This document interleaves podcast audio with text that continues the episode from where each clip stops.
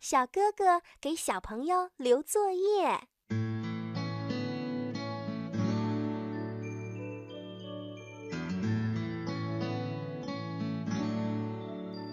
小朋友等呀等，等了一天一夜，再加上一个上午，也没有等到孔老师的电话。他问爸爸：“孔老师会不会把我给忘了呢？”爸爸说。不会的，他又问妈妈：“那孔老师会不会把电话号码忘了呀？”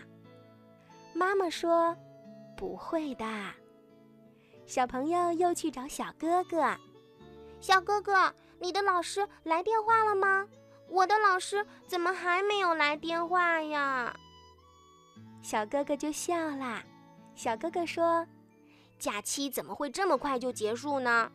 你呀。”再等等吧，小哥哥说完，接着写作业。他和小朋友可不一样，他不能整天的玩，老师给他留作业啦。小朋友说：“你能写作业，可真好呀。”小哥哥说：“你不是也有描红吗？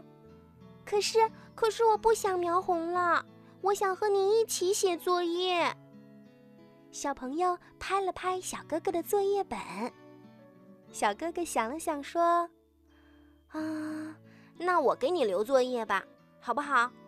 小朋友连忙点头，他很想知道小哥哥给他留的是什么样的作业。小哥哥站起身来，从书柜下面的抽屉里拿出了一张卷子，上面呀足足印有一百道口算题。小朋友问他：“哎，你怎么有这个呀？”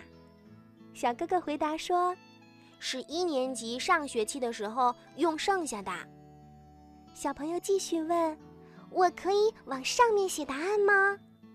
小哥哥说：“当然可以呀，你把答案写在等号后面就行啦。”小朋友答应了，他欢天喜地的举着卷子：“哎，小哥哥。”你说我坐在哪答卷子才好呀？小哥哥指了指身边的空座位。哦，那你就坐在这里吧。